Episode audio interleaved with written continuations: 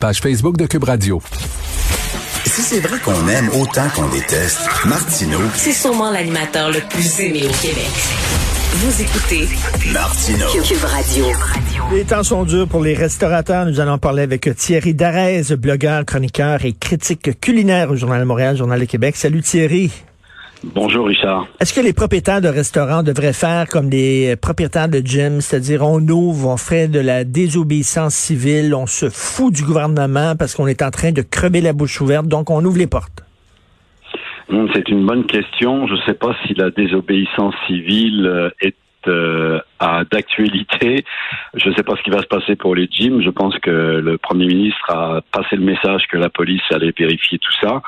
Mais je crois qu'on doit soutenir les restaurateurs euh, peut-être d'une autre manière. On a commencé au mois d'avril en allant les encourager, euh, en prenant des commandes à emporter, etc. Euh, c'est sûr que le mouvement s'est un petit peu essoufflé. On sent qu'il y a une lassitude au niveau des restaurateurs qui sont complètement découragés et démotivés pour tenir la tête hors de l'eau. Mais quand même, je crois qu'il faut essayer, euh, coûte que coûte, non seulement d'aller les, les, encourager pour euh, des plats emportés, mais aussi également de susciter l'intérêt du gouvernement pour apporter euh, des solutions financières peut-être plus adaptées à leurs besoins actuels et ça, c'est certainement ce qui va se passer dans les prochains jours. Là. Et là, il y, a, il y a, deux problèmes. Là. Bon, bien sûr, il y a la pandémie, le confinement euh, pour les restaurateurs, mais il y a aussi là, une pénurie de main-d'œuvre parce que bon, il y avait la PCU, mais là, c'est rendu l'assurance chômage. Donc, j'ai vu des restaurants qui sont ouverts parce qu'ils font du prêt, euh, prêt à emporter et qui ont de la difficulté à trouver du personnel parce que les, les, les jeunes qui travaillaient dans les restos avant, ben, restent chez eux. Oui, alors il y a, y a, eu ça. Effectivement, l'effet de la PCU a été vraiment euh, un problème, euh, effectivement, au niveau de, l'activité euh, des employés. Mais moi, tu sais, je suis peut-être un petit peu plus pessimiste. Autant je suis toujours très optimiste. je vois toujours le verre à moitié plein plutôt qu'à moitié vide. Mais cette fois-ci, j'ai un petit peu de difficulté euh, à concevoir que le personnel, que ce soit de cuisine ou autre, n'ait pas l'envie de profiter de cette période de trouble pour se trouver des nouvelles voies, de nouveaux euh, chemins professionnels et de vie. Et je crois que même à une réouverture euh, qui peut prendre plusieurs semaines ou mois, euh, je crois qu'on va perdre beaucoup de joueurs. Et ça va être aussi un nouveau problème. Euh, effectivement, beaucoup de restaurants vont fermer définitivement, mais ça n'empêchera pas ceux qui vont réouvrir euh, dans des conditions optimales d'avoir des problèmes de personnel. Et ça va affecter tout le monde, j'ai bien l'impression. Écoute, juste avant, juste avant la pandémie, il y a trois complexes de restaurants qui ont ouvert à Montréal. bien sûr, celui de la place Ville-Marie, celui de, de, de McGill, c'est-à-dire le centre Eaton est dans ce coin-là, et celui aussi au coin de... Market. C'est ça, le, le Time Market. Et le central. Et le central euh, sur la rue Saint-Laurent. Écoute, tu imagines pour ces, ces joueurs-là? Non, non, mais c'est dramatique, d'autant plus que, bon, je donnerai pas de nom, mais il y a, y a, plusieurs restaurants ou euh, groupes de restaurants qui avaient euh, souhaité ouvrir dans ces commerces-là, apportant des fois même une petite boîte d'oxygène financière sur leurs activités normales qui étaient peut-être pas toujours au top. Alors, c'était une une possibilité aussi pour eux de diversifier leur commerce. Là, c'est sûr qu'il y a des investissements, euh, je, je dirais pas juste d'argent, mais il y a des investissements de temps, de fatigue, de travail, de recrutement. Oui, parce que c'était la mode, c'était la mode des, des, des, foires alimentaires, les, les food courts de luxe, en fait, de, de, gastronomie, qui était une excellente idée. Il y en a trois qui ont ouvert en même temps. Paf, la pandémie arrive. Qu'est-ce qui va arriver avec ces, ces foires alimentaires-là? Bon, moi personnellement, euh, j'avais déjà émis des doutes sur le volume de trois euh, ben qui paraissait quand même assez considérable. Bon, celui de la place Ville-Marie euh, a le très gros avantage d'avoir un grand bassin de population qui vit dans les bureaux et qui travaille et c'est des milliers de personnes par jour, donc il y avait besoin de répondre à une demande. Bon, là maintenant, avec le télétravail, avec le 10 à 15, 20% maximum des bureaux occupés, de toute façon, ça n'aurait pas suffi pour pouvoir subvenir aux besoins après ça, au Centre Eaton, au Tamot Market, il y a énormément de gens qui allaient euh, magasiner. Les gens ils y vont moins quand même. Euh, et ça, c'est dans le cadre s'il y a un confinement généralisé qui s'annonce en début d'année prochaine, en début 2021. Ben là, ça va aussi apporter des, des, drames sur le plan commercial. Et puis pour ce qui est du central, ben là il y avait un côté euh, festif, joyeux, euh, accessible, qui ne l'est plus non plus. Alors voilà, les trois euh, centres commerciaux alimentaires, les trois endroits où on pouvait sortir manger dans des conditions différentes, sont mis à l'index. Alors ça devient très très compliqué, mais tout ça euh, est, généralisé. Tu sais, Richard, on parle des restaurants, mais c'est pas juste les restaurants, c'est aussi le personnel, on l'a dit, ben mais c'est aussi tous les fournisseurs, ce sont les distributeurs, ce sont les petits producteurs. Tout ça est affecté par euh, cette pandémie qui emmerde vraiment tout le monde et qui risque de durer hein. plus longtemps que prévu. Hein. Écoute, l'entrecôte Saint-Jean sur Pile qui est fermé, qui était vraiment comme un, restaurant traditionnel, légendaire, qui était une institution exactement. Oui, euh, 78 aussi, Gaël Serre qui a fermé. Ah oui. Euh, et qui était aussi, oui, le Grumman 78 est fermé ah, définitivement depuis la semaine dernière. Donc ça aussi, c'est beaucoup de tristesse. Oui, effectivement, euh, des années et des années de travail avec un aura euh, assez original et de restauration de qualité.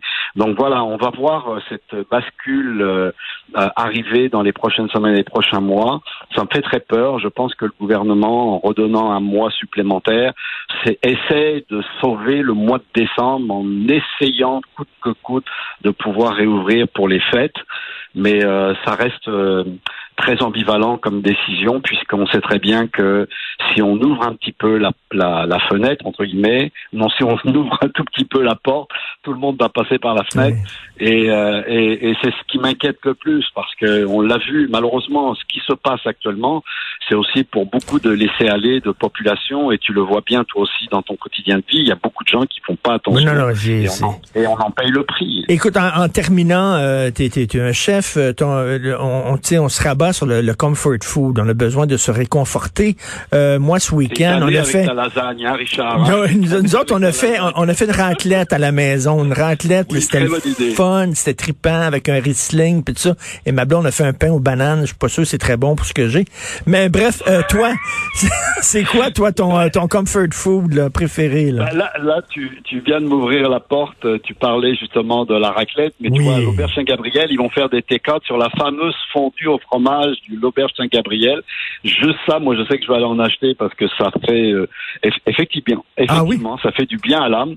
Et euh, mais, mais mais fait, on arrive dans une période qui est quand même propice au confort food. Il va commencer à faire froid. On a envie de s'encabaner. On a envie de se faire des petites choses chaleureuses. Donc euh, des braisés, des choses rôties au four qui vont donner des bonnes odeurs à la maison.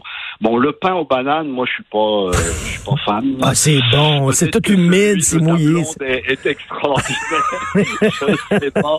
Elle me donnera sa recette, Sophie. Mais euh, des mijoteuses, c'est des plats mijoteuses aussi, ça, ça je pense que c'est ça. C'est les, les, les, plats mijotés, les petits braisés, euh, les choses qui vont euh, cuire longtemps et très doucement et qui vont embaumer des bonnes saveurs dans la maison.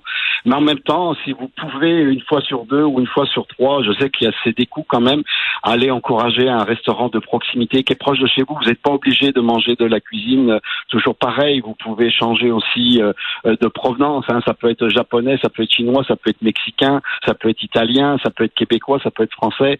Mais leur donner un petit coup de main, je pense sincèrement que ça peut aider. Tout à fait. Et puis c'est un encouragement social qui va faire du bien à tous. De ben, tout à fait. Alors, euh, on va l'encourager McDonald's et. Euh... Surtout pas. et Burger King en ont besoin. Merci Thierry. je vais recevoir des lettres d'insultes contre McDonald's, mais c'est pas grave. Merci, Thierry. Salut. Merci. Merci. Merci Richard. À bientôt. Au revoir. Jacques Godin qui est, qui est décédé, est-ce que tu l'avais vu, toi, des souris des hommes euh, à l'époque? Ça nous a tous marqué, notre génération. Là. Ça, ça a été un phénomène. Il a, il a joué dans La Conciergerie, le ah film d'un de mes romans. Et euh, tu te souviens, au Frontiera, il était venu en débat avec un représentant de l'industrie de la fourrure. Il a failli lui arracher les deux oreilles avec ses... Moi, là, Jacques Godin, il est décédé 90 ans. Il faisait penser au, au frère de ma mère, là, qui était policier à Montréal-Nord. Puis quand j'ai écrit la conciergerie, c'est mon oncle que j'avais en tête. Lui, il conduisait la voiture pendant que son partenaire tirait Monica la mitraille sur le boulevard Pineuf près de Charleroi.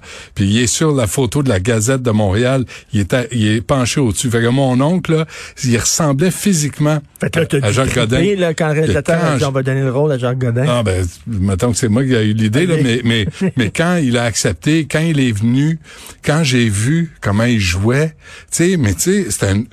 Jacques Godin, là, le profil de la police, c'est un artiste, c'est un poète, c'est un, c'est un, mais pour moi, il représentait la police straight qui allait pas jouer dans les magouilles puis tout ça. Fait que, ben oui, il, était parfait pour ce rôle-là. Il était, il était bon. Puis dans le, cette valeur que là, Télé-Québec, il faudrait qu'il remette le segment. Il faudrait que Télé-Québec remette le segment qu'on a fait, entre autres, parce qu'il a fait plein d'affaires, Jacques Godin. Mais quand on avait tourné ça à l'extérieur, dans le coin, tu sais, de Sam de Recordman, il y a une église. Oui. On avait tourné ça euh, dans le coin de cette église-là. Parce que les, les, les grandes manufactures de fourrure sont là pour euh, les distribuer.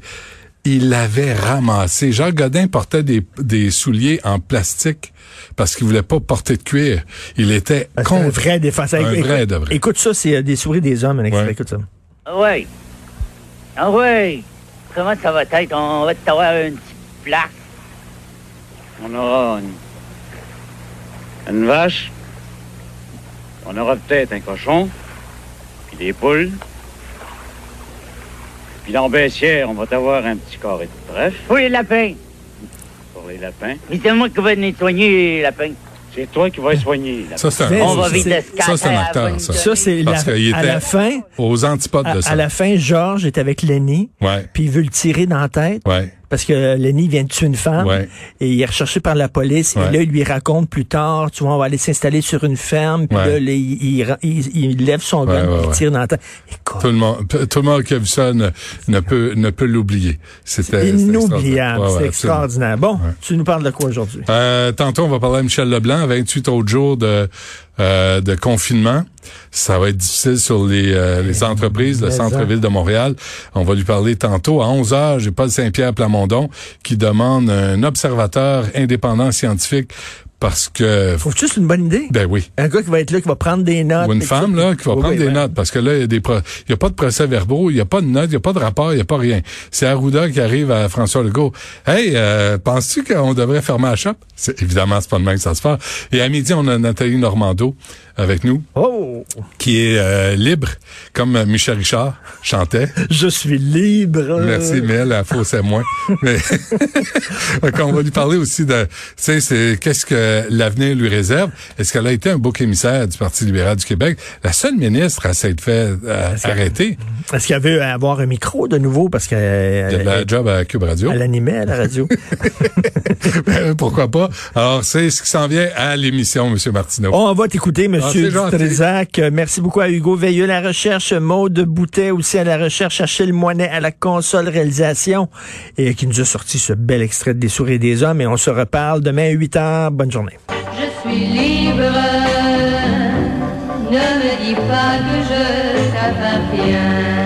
Je suis libre et je sais que je ne.